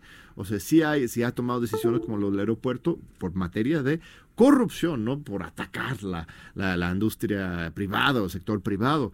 Eh, y la gente está viendo que realmente es un presidente muy pragmático, muy racional, que no está este, buscando afectar el sector privado. Lo que sí quiere es separar lo público y lo privado. Dice, él quiere repetir lo que hizo Benito Juárez, ¿no? Entre la iglesia, el Estado, separó de Benito Juárez, él, el observador, quiere separar el público y lo privado. Y esto beneficia el libre mercado. O sea, fue Peña Nieto el que afectaba el libre mercado. Al repartir contratos y favorecer a sus cuates, a sus amigos y, y, favorecer unos sobre otros. E, eso era una afectación al libre mercado. Hoy lo que quiere el observador es un verdadero libre mercado, que el Estado sea neutral y que los empresarios pueden invertir libremente. Y yo creo que se van a ir dar cuenta y esto va a ir caminando para adelante el próximo año. ¿Y, y, por qué no retomó el, el aeropuerto de Texcoco, lo limpió de toda corrupción, lo hizo propio y lo hizo de manera democrática los empresarios interesados. Mm, lo que pasa es que ese proyecto ya, ya no tenía ni pies de cabeza. O sea, estaba literalmente construido encima de un pantano. Eh, este, iba, a implicar. Ah, bueno, pero este, esto iba a implicar una inversión constante de mantenimiento. Este, había ya sobreprecios, sobrecostos. No había y forma además, de limpiarlo, sanearlo Además, ni siquiera, ni siquiera, iba a estar listo rápido. La ventaja de moverse a Santa Lucía es que Santa Lucía va a estar lista antes de lo que hubiera estado Texcoco, porque ya es un aeropuerto. Santa Lucía ya es un aeropuerto, nada más es remozarlo, mejorarlo, y vamos, va a estar en operación en un par de años. Cuando el otro Texcoco iba a tardar unos cuatro o cinco Morena, ¿no? Si, si no hay claves o así, si no hay eh, Mitre, pues no, no, no, no, no, no veo cómo. No, si están haciendo los estudios de, de, aéreos para asegurar que pueden funcionar los tres aeropuertos y este lo que los estudios que se han emitido hablan de que se tienen que cuidar justamente todas las vías. Pero regresemos al libro, José, porque yo creo que justamente ese libro es para estas discusiones. E, efectivamente, digo, yo, no, conozco, yo no conozco el contenido, pero es que nos metimos en ese asunto porque una rectificación en el camino, sí yo creo que puede dar mucha confianza y sería signo del cambio de régimen que se está buscando, ¿no? Pero ¿qué tipo de rectificación dices? O sea, regresar a Texcoco sería... Sanearlo financieramente, ¿a poco no pueden? Lo que pasa es que este es la mejor decisión en todos los sentidos financieros, económicos, este, institucionales, el de Santa Lucía. No, no hay, eh, es una decisión racional, totalmente lógica, ¿no? Entonces, yo creo que él ha dado muchas muestras de cercanía y de, de, estar a favor de la inversión privada. No es alguien que esté afectando la libre empresa en este país. Regresemos al libro. Me, parece interesante porque hay un agradecimiento al rector de la universidad. No, el rector escribe la, la presentación. Ah, él escribe la presentación del correcto. libro. ¿no? Y, tenemos personalidades que escriben aquí como, por ejemplo, Juan Carlos Monedero. Emanuel Val está en ese primer texto. Es uno de los grandes sociólogos del mundo. Eh, acaba de morir. Nos regaló este texto, su último texto en vida. ¿El último está aquí? Sí, ese es su último texto que ha publicado porque murió hace dos meses. Él visitó la UNAM el año pasado. Es uno de los grandes sociólogos del mundo. Vino a México el año pasado justamente porque le llamó la atención lo que estábamos haciendo los mexicanos en un mundo en que está colapsando la democracia. Tienes Trump y Bolsonaro. Europa también está en una depresión terrible. México de repente pues, se convierte en un lugar de esperanza. Entonces, él viene justamente a, ver qué está pasando y nos regala este texto. Neil Harvey, Monedero, son grandes académicos internacionales y en, de mexicanos también tenemos Miguel Concha, Diego Valadez, Diego Este, Enrique Dussel. Es muy plural, pero tenemos personas más zapatistas, más críticos de los morenos y hay unos más morenistas. Eh, realmente es una invitación a reflexionar, a tomar en serio esta, esta idea de la cuarta transformación y ver cómo todos pueden participar, porque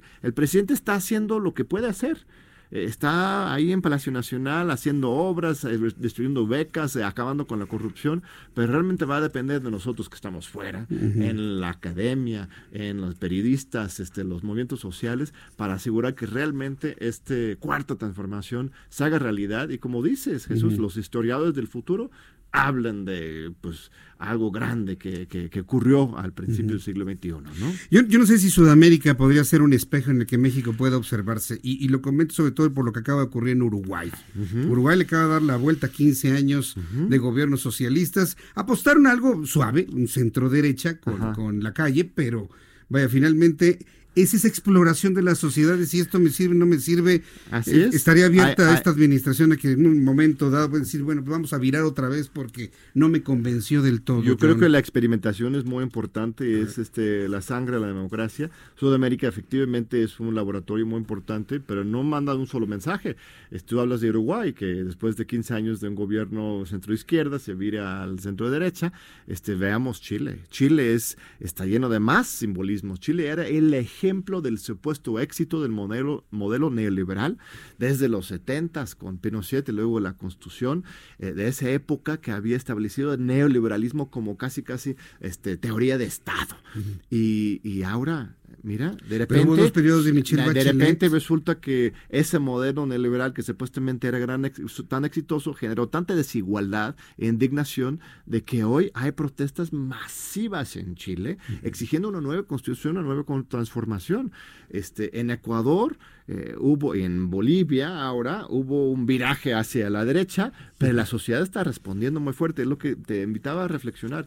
Si, si no hubieran dejado llegar López Obrador en 2018, si lo hubieran hecho fraude otra vez, hoy estaríamos con una inestabilidad, un caos terrible. Entonces, gocemos, abracemos, valoremos esta estabilidad, esta unidad, aunque hay, por supuesto, sectores contrarios, totalmente legítimos en sus demandas, hay que también asegurar su libertad de expresión, pero ah, valoramos este momento y construyamos juntos un nuevo país. Eh, estoy completamente de acuerdo en la inestabilidad que hubiera generado que no se hubiese respetado el resultado que era pues difícil darle la vuelta. Digo, 30 millones de, mexicanos es imposible taparlos para poder que a otros 45 que hubieran salido quién sabe de dónde.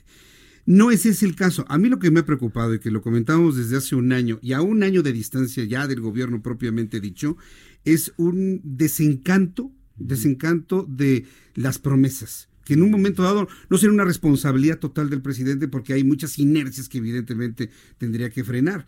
Pero hay gente que se siente ya de alguna manera decepcionada. Porque no ha llegado con la velocidad prometida el cambio ofrecido. Pero fíjate que no, no, prometió velocidad, ¿eh? eso fue Fox. Fox es el que prometió que en 15 minutos resolvería lo de lo de Sí, eso no marcó para el resto de, la vida. Y, que, él iba a hacer crecer la economía en 7%, en fin. El observador siempre fue muy responsable, nunca prometió milagros en un día, ni en un año. Eh, y si ves sus acciones, todos y todas y cada una de sus acciones han sido exactamente las que prometió en campaña. No, no ha traicionado sus promesas. Él dijo, este, una refinería en dos bocas, ahí está la refinería en dos bocas. Dijo que iba a cambiar el aeropuerto, ahí cambiar el aeropuerto. Dijo, becas y apoyos para el campo y para los jóvenes y para los de tercera edad, lo está haciendo. Dijo, financiamiento para la salud pública y educación pública, lo está haciendo. Dijo este, que iba a respetar el sector privado, lo está haciendo. Eh, los dos puntos débiles, ¿no? Son el crecimiento económico en términos absolutos, ¿no? Y la cuestión de la seguridad. Por supuesto que tendríamos que estar, este, ya, y todos esperábamos que la violencia se iba a bajar. El momento en que tuviéramos un gobernante honesto, eh, ya de repente la corrupción iba a ser menos y eh, los narcos iban a ir a su casa. Eh, este, eso esperábamos la sociedad, pero no, resulta que están atrincherados y este, pues son muchos años, muchos años de complicidad directa entre el gobierno y los narcos y el crimen organizado, lo dice mismo Afonso Durazo, para poder atender a, atacar al crimen organizado, lo primero que se tiene que hacer es atender al crimen uniformado. O sea, tiene claro el problema, nada más que el, crimen uniformado es decir, es decir los, los corruptos dentro del gobierno, los militares y los policías. Y por eso se hace la Guardia Nacional. Yo pondría primero a los policías que, que a los militares. Pues sí, sí, sí, en términos de corrupción abierta, aunque hay casos históricos de militares también cómplices. Pero ese, e, eso es el, valor de la Guardia Nacional. La Guardia Nacional no es una nueva etiqueta solamente, es una nueva institución, un nuevo órgano público del Estado que se está alimentando ya eh, en este momento de este, miles y miles de nuevas reclutas jóvenes con otra visión, otra cultura, que están siendo entrenados para proteger a la sociedad en lugar de atacar a la sociedad, defender a la ciudadanía en lugar de estar este, reprimiendo. Eh, ya hay 20 mil nuevos reclutas este año. La Guardia Nacional yo creo que puede llegar a funcionar bien, pero ha tenido un inicio bastante complicado, ¿sí o no, John?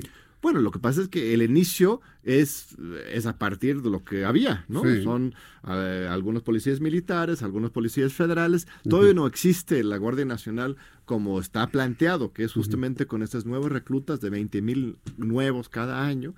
Este año ya hay, hay 20 mil, el próximo año va, a haber 20 mil más, y con ese nuevo cuerpo que va a estar incluso instalado territorialmente en todo el país, este, esto tiene que ir resolviéndose. Estoy haciendo en mi cuenta de Twitter un sondeo que no pretende ser una muestra. Te, retuiteo, a ver, ¿dónde estás? ¿Me, etiquetaste ahí Jesús, o no? Jesús Martín MX. Sí. estamos preguntando, luego del primer año de gobierno de López Obrador, mi situación económica, profesional y familiar, son tres cosas que van concatenadas, está igual que antes, mejor que antes, peor que antes. Son preguntas generales. Hasta el momento, hasta este momento, 71% dice que peor que antes. Bueno, los tuiteros son, no, son exactamente igual que antes y solamente el 6% mejor que antes. Es el público que escucha este programa de noticias. Y además son tuiteros, las dos cosas. Sí, sí, por supuesto.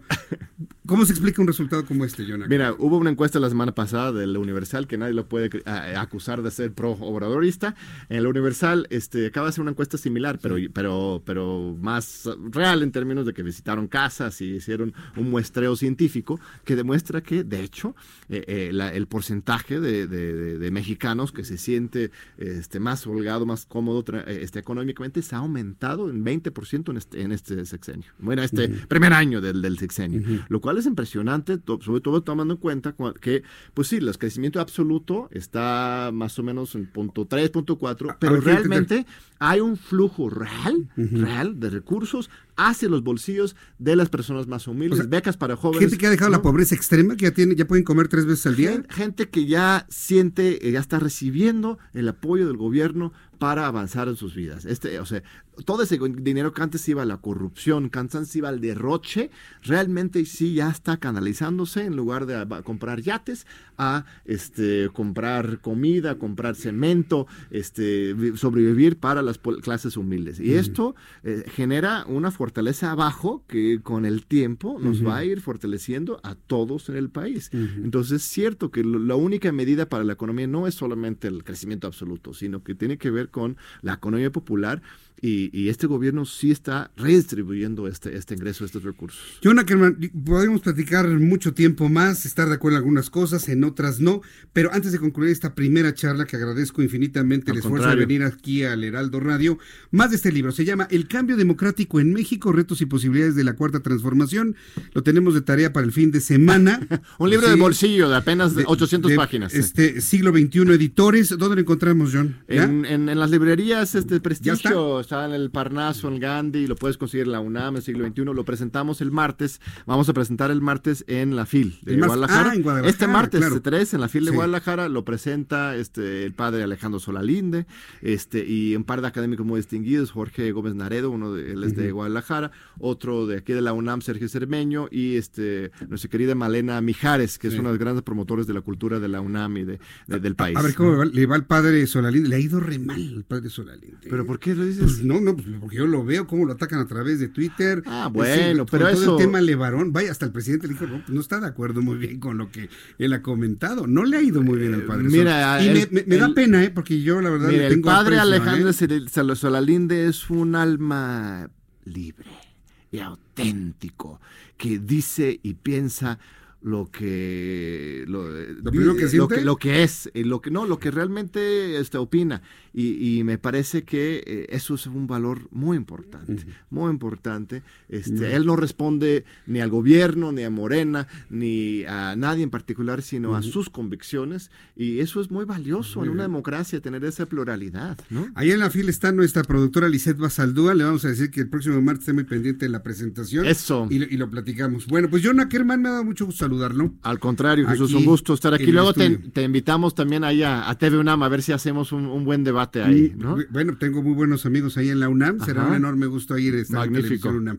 John Ackerman, muchas Un gracias. gusto, ahí estamos. John Ackerman aquí en el estudio del Heraldo Radio. Vamos a ir a los anuncios y regreso enseguida. Escuche usted el Heraldo Radio. Envíeme su mensaje, su comentario y opinión. Arroba Jesús Martín MX.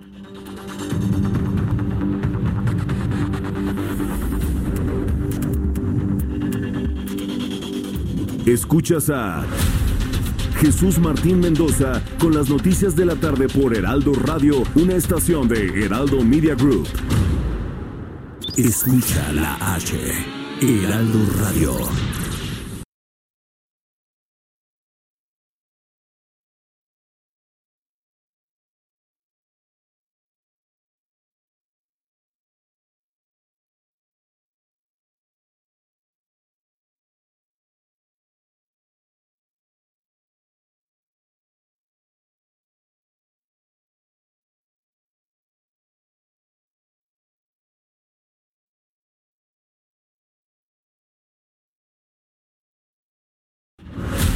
Escucha las noticias de la tarde con Jesús Martín Mendoza. Regresamos.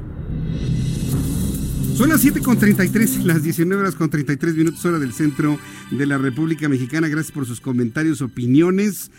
Eh, me, dicen algunos, ¿por qué te fuiste tan suavecito con John Ackerman?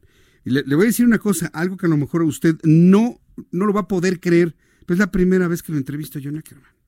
No, cre- no creo que es la primera, eh, que lo he entrevistado muchas veces. Es más, ni lo conocía personalmente. Como se- tentándose, ¿no? De- Apenas como, los perros, que- como los perros ven que, cuando se conocen así, Ajá. a ver, ¿tú qué traes ahí? así, pues a lo mejor... No, no, no quiero imaginarme la escena de manera literal. No, pero es que qué bueno que es radio y no televisión, ¿no? Sí, no. Hubiera visto cómo Carlos Allende puso su naricita frente al micrófono. ¿Cómo se nota que ya es viernes, verdad? Sí, ya, es que ya... el- Viernes y también pues, quiero- el señor Ackerman muy amable también. Sí, también, así. también vino en un, en un son de, de, de- Habla de mi libro, ¿no, Jesús Martín? Sí, sí, sí, no sabes, no sabes qué. Sí, y aquí está. A ver, para las personas que están allá en... Es un mira, tabicote, ¿eh? Pues sí. Ahí sí puedes inventar una casa Ya me he leído broncas. libros iguales, como estoy como Enrique Peña Nieto, la Biblia. La Biblia. La Biblia. La Biblia. Sí, la Biblia. Y la silla, ¿cómo era? La- ah, la silla del águila, que también que lo mató. Sí. Ah, no, pero la Biblia solo algunos pasajes. Sí, ah, la Biblia, Algunos sí. pasajes. Sí. Porque no, él- o sea, Yo tenía un compañero que, por cierto, en, en el CUM, que por Mm. cierto ya falleció. Un, Mandamos un abrazo recuerdo, hasta allá un- arriba. hasta allá, hasta el cielo, que me decía, no, este, el apocalipsis no sirve, es lo único que no sirve. Le digo, ¿cómo, cómo que es lo único que no sirve? No inventes, es la parte divertida de saber que lo que nos va a pasar, pues ¿no? sí, man. Bueno, Pero según la- la- las metáforas y profecías. Carlos Allende, con palitos y bolitas, como todos Así los es. viernes aquí en el Heraldo Radio. mi Señor Jesús Carlos. Martín. ¿Qué es lo que nos va a explicar con palitos y bolitas? De todo eso que, no entendemos. Sí, de algo que llevo planteando en mi programa, en Palitos y Bolitas, eh, desde marzo, abril. Marzo, abril. Así es. ¿De qué se trata? Que podemos ver a Javier Duarte libre en 2020. Javier Duarte y gozando sus 50 mil millones de pesos. Así es. ¿Tú, muy tú probablemente. crees que lo van a liberar? Te voy a decir por qué. ¿Por qué? Recordarás que al, bueno, al principio lo, lo acusaron de tres cosas. Uno era el uso ilegal del helicóptero, ¿no? Que usó cuando dijo, ah, voy a limpiar mi nombre, pero pues ya... Y luego no volvimos a saber de él, Ajá. que apareció en Guatemala. Después fue el desvío de 220 millones de pesos de eh, las arcas del estado de Veracruz. Y el otro de lavado de dinero y, y delincuencia organizada, que es el que lo tiene preso ahorita. Ujú. Del primero, del helicóptero, no pudieron, ese fue desestimado, no pasó nada. no pasó del nada. segundo, del de del peculado de manazo, 200, ¿no? No sí, así de, las "Sáquese, que ya usted no es gobernador. Ok, ¿y luego? 220 mi- los, los 220 millones de pesos, que eso se está con amparo. Entonces, eh, con el amparo, pues no lo pueden, no le pueden hacer nada, y de hecho hasta le concedieron seguir ese proceso en libertad. Ah. Pero el tema del lavado de dinero es el que lo tiene preso ahorita. Lo que lo porque tiene pues, es- exactamente, el que tiene prisión preventiva. Bueno, ya eso fue sentenciado a nueve años. A ver, entonces, para entender con estos palitos y bolitas, Javier Duarte, el gordito, este El que- gordito, este, eh, Javidú. que, que fue Javidú, el que se llevó 50 mil millones de morlacos Así de, la, de, de las arcas. de las arcas de, de Veracruz. ¿Qué es lo que está pasando? Sí. Lo que el señor hizo a través de sus abogados fue Ajá. poner un amparo a revisión en los, eh, tri- magist- en los eh, tribunales colegiados de, de aquí Ajá. por una cosa que te vas a morir de la risa. Ajá. Resulta que la PGR podría haber ¿La PGR o la tomado Fiscalía? la PGR en La ese PGR momento, es en ese entonces, momento. correcto, ajá. Eh, la podría haber tomado sus datos bancarios que usaron como prueba de que se había fletado esa lana Ajá. de manera ilegal. Uh, qué- O sea, sin una orden de un juez. Y eso, como sabrás, en el nuevo sistema penal acusatorio, se considera siendo una prueba ilegal, se Sí. desestima todo, se tira todo el caso a la basura y hay que empezar otra vez. Sí, porque Es la, lo que porque en- la en prueba inglés- es ilegal. Exactamente. La de en las inglés se le denomina, en, ajá, en inglés se le dice fruit of the poisonous tree. O sea, la- el fruto del árbol envenenado. Del árbol ¿no? Si lo envenenado. queremos traducir. Entonces, si se prueba, que yo creo que sí va a haber un poquillo y truquillo, porque muchas personas que fueron acusados de lo mismo en el gobierno de Duarte ya fueron absueltas por esto mismo. Porque les investigaron sus cuentas Por- de manera ajá. ilegal, porque, Porque no había una orden judicial. Así es. Y de hecho, o sea, violentaron el de el secreto el bancario. secreto bancario, precisamente. Y, y fun fact, eh, fue exactamente lo mismo que le pasó al Baster Gordillo. Mm. Que fue lo mismo, o sea, idéntico. Porque también la acusaron de lavado de dinero, ¿te acuerdas? Y estuvo ahí entambada y, y desde, ¿qué? ¿2013? 2013, Sí, sí, 2014. el sexenio de Enrique El sexenio Peña completo Nieto, se, la, pues, se la vivió ahí en, en la cárcel. Y por lo mismo, ay caray, y por lo mismo, es que ya me emocioné. y por lo mismo de eh, usar pruebas obtenidas de manera ilegal, salió libre. Digo, ese fue el pretexto, ¿no? Pero ahí podemos especular temas políticos, lo que tú quieras. Pero finalmente eso es lo que podría llegar a pasar Sí. tan pronto como la semana que entra.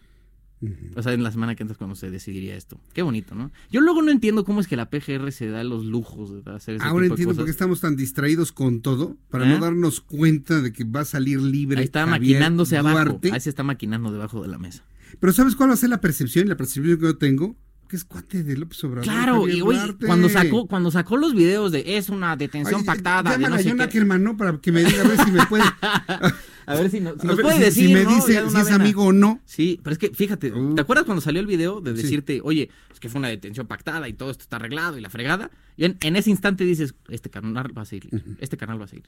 ¿Por qué? ¿Por qué? Pues Porque se ofreció a dar pruebas de la corrupción de Enrique Peña Nieto Sí. y si el señor pone de condición su libertad para ofrecer esas pruebas, López Obrador la va a tomar.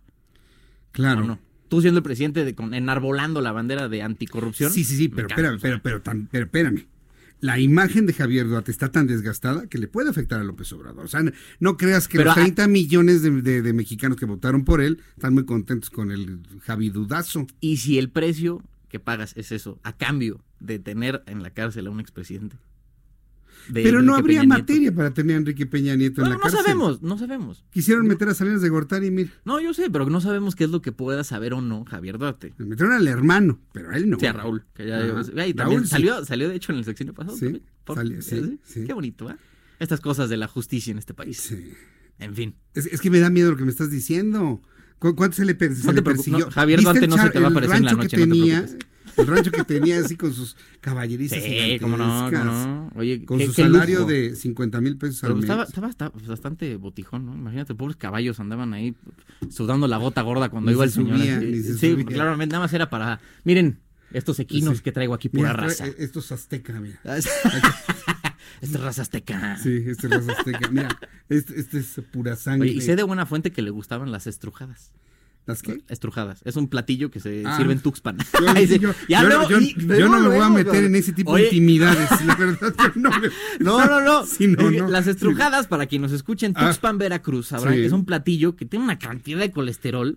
Porque creo que es como chicharrón y, y, este longaniza así frita y una mezcolanza así, ya sabes. Sí. Pero que le gustaban mucho y por eso andaba tan, tan, Como- tan como- ancho. Como los tacos de cochinada que venden acá en la Así, Vertis. ahí, exactamente, Sí, así más o menos. Más o menos la misma Como los idea. tacos de. Pero este carnal se iba a Tuxpan a desayunar eso. Ajá, y por eso andaba así de estrujadas. Ah, Así eso no me le- la sabía. Así ¿eh? es, mi hermano. Entonces, cuando estuvo en la cárcel y ya no comía estrujadas, fue Yo- cuando ya entonces bajó Yo, de yo peso. que por eso andaba así más, más esbeltín, ¿no? Hasta la dieta de la cárcel le dicen. Es- mira, ya, ya- ya hablando en serio, ¿no sabes qué, qué horror ver a un Javier Duarte así sonriente diciendo, miren cómo la, la- la libré? Güey, ¿te acuerdas la foto que estuvo detrás de la patrulla cuando lo atraparon en Guatemala? Que andaba Sí. muy sonriente y todos de, "Mm, mm, hay algo aquí.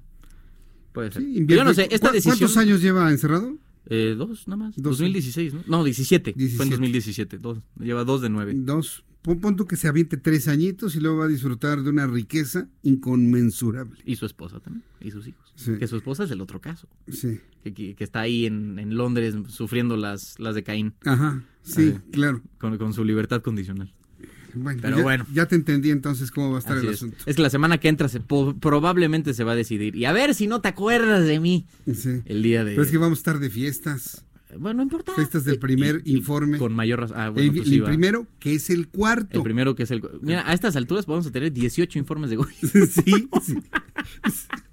¿No qué? No, No, no más que... Ah, no ya. manchen. Ok, correcto, Que nos gracias. agarren confesados. Carlos, palitos y bolitas, ¿en televisión a qué hora, cuándo, dónde? cómo, A las qué? 12 en punto del día. Al Ángelus. Al Ángelus. Al Ángelus. 12 del día, 12 del mediodía. día, ahí en 159 de Easy, 161 de Sky, eh, YouTube. Y también me pueden encontrar en redes sociales como arroba Sir Allende. Arroba Sir Allende, para que usted le, le- le mande un mensaje de Twitter, dígale que lo escuchó aquí en el Heraldo Radio y que le gustó, que no le gustó lo que dijo, pero a mí me asustó, más que gustarme. ¿eh? Ah, ya verás, ya veremos, ya veremos qué, qué pasa. Pero la historia nos ha contado, ya esta película ya la vimos, ¿no? Sí. No, no nos pueden venir a, ven- a venir a Pero vender verla, verla con ese protagonista, no, hombre, está.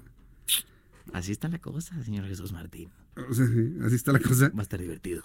Gracias, Carlos. A ti, Jesús. Va a estar divertido ese Carlos Allende con sus palitos y bolitas hoy, como todos los viernes, aquí en el Heraldo Radio. Son las 7 con 43, las 7 con 43, hora del centro de la República Mexicana. Bueno, me da un enorme gusto saludar a Norma Angélica Corado. Ella es nuestra divulgadora de la ciencia aquí en el Heraldo Radio. ¿Cómo estás, Norma, bienvenida. Buenas noches, muchas gracias. ¿Qué tenemos para el día de hoy? Pues hoy un temazo, porque mañana tenemos la Noche de las Estrellas, Ah, nada más y nada No, menos. no, no es una alfombra roja, ni es una entrega de premios, ni los Oscars, es otra cosa, ¿verdad? Eh, La son noche- las estrellas de verdad. Las estrellas de verdad, las del cielo. Sí, las del cielo. Mañana sí. sábado, entonces. Mañana es 30 vamos a obtener la Noche de las Estrellas. Se considera el evento de divulgación de la ciencia, sobre todo de las ciencias astronómicas más importantes de Iberoamérica. Empezó en el 2009, Ujú. casi nada, ya lleva 10 años, 11. Se calcula que aproximadamente 2 millones de personas han estado eh, visitando esa, esta, a la Noche de las Estrellas. Sí. Y bueno, pues es un evento que va a estar justo en las islas de la ciudad universitaria, es la sede principal, pero que en esta ocasión ya tenemos 110 sedes más en toda la República Mexicana. Pues, yo recuerdo cuando se hizo el la primera noche de las estrellas En que platicaba con el 2009. doctor José Franco, Sí, que fue el primero que empezó a platicar y a, y a promover este tipo de, de- de- de atracción de la ciencia y sensibilizar a los niños y a los jóvenes para que se involucren en la ciencia. ¿Y ahora cuántos centros hay en todo el país? ¿Ciento qué? Eh, van a haber ciento, el año pasado tuvimos 100 centros este, conectados, hoy son 110.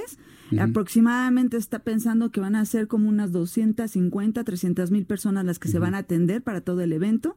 Y pues bueno, solamente en CEU se tienen cerca de 900 eh, personas voluntarias, tenemos 60 carpas diferentes con diferentes talleres, conferencias, van a haber tres planetarios, hay dos carpas magistrales, donde vamos a tener conferencias justo del doctor José Franco. Eh, va a estar otra conferencia con el doctor Antonio Lascano y algunas personalidades que van a hablar sobre la química del universo, que eso es una cosa importante. Este año en particular, la Noche de las Estrellas está dedicada o está tratando de alinearse a que ya sabemos que es el año internacional de la tabla periódica y entonces ahora se va a llamar, la, el evento se llama La Esencia del Universo. La esencia del Y universo. entonces eh, va a estar girando todos los talleres y todo en justo en esto, a la química que hay en los elementos astronómicos, que eso es lo que nos va a permitir, pues bueno, a la gente le va a permitir conocer muchísimas cosas, porque podemos saber si la- las estrellas son estrellas frías, si son binarias, saber qué es un hoyo negro, todo eso a través de las, en realidad por los elementos químicos, ¿no? La química del universo conocido y observable es la misma que tenemos en la Tierra, ¿verdad? No se han encontrado cosas distintas, raras, inexplicables, no, no, ¿verdad? Por ejemplo, no, hasta ahorita no, no, no. Ni en los materiales que se trajeron de la Luna, No, los que se han examinado en Marte tampoco tienen todo algo. parece todo parece ser que es parte mismo. del mismo lo cual es que que cuando dicen que somos polvo de estrellas es verdad Es verdad. es verdad así es entonces este evento este es muy importante. Les recomiendo a todos que vayan. Va a empezar a partir de las 3 de la tarde los talleres. A partir de las 7 empiezan las conferencias magistrales.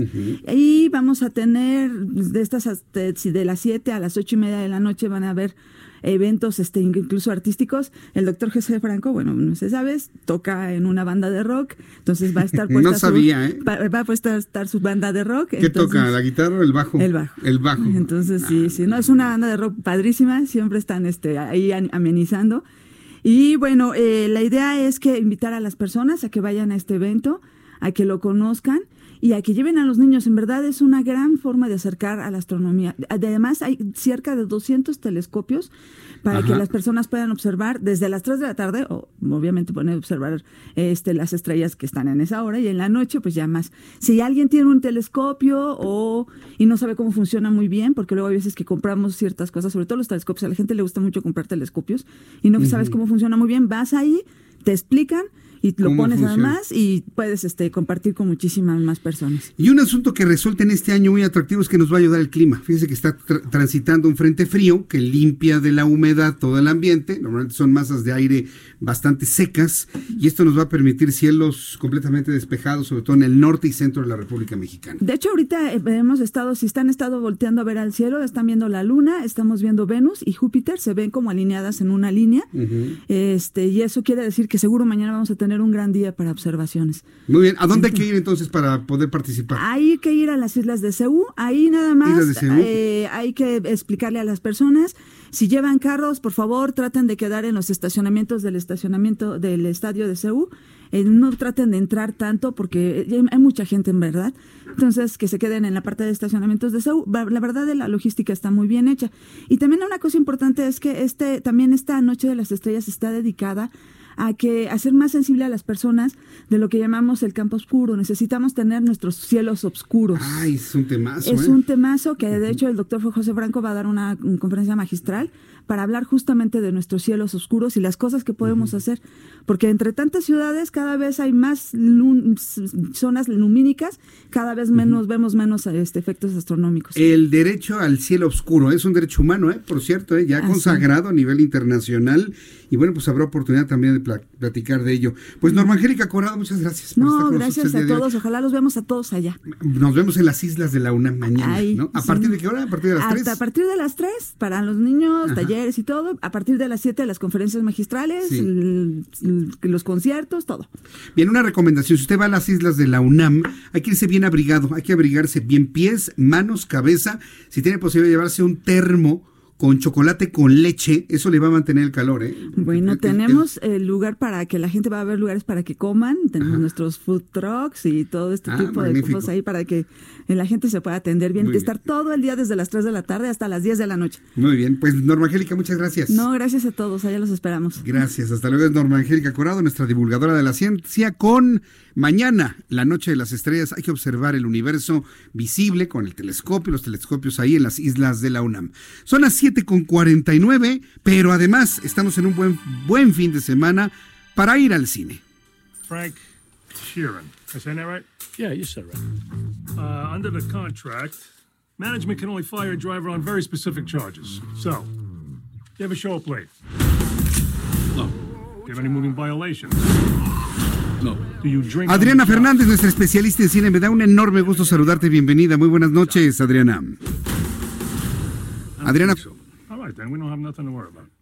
Ya estamos escuchando, ¿verdad? Parte de, de nuestra primera película. sí, hola, ¿cómo estás, Adriana? Ya estamos al aire, es que no te escuchaba aquí, pero bueno, ya estás al aire. Ya me sí, escuchas. te estábamos este, ambientando con eh, el sonido de, del tráiler de la primera película, mi querida Adriana. Así es, así es. Bienvenida.